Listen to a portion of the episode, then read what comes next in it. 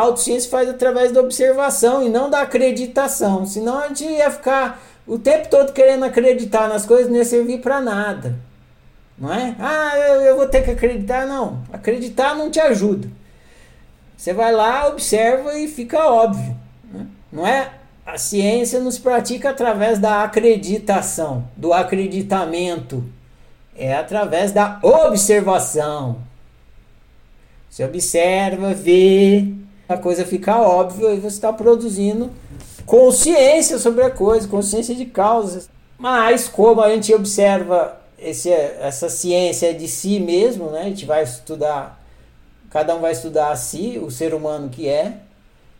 Então, não é observação como a gente está acostumado, né? Ficar olhando para as coisas, para o objeto, olhando para a paisagem, não, é para olhar para si. Auto-observação, é assim que pratica a autociência.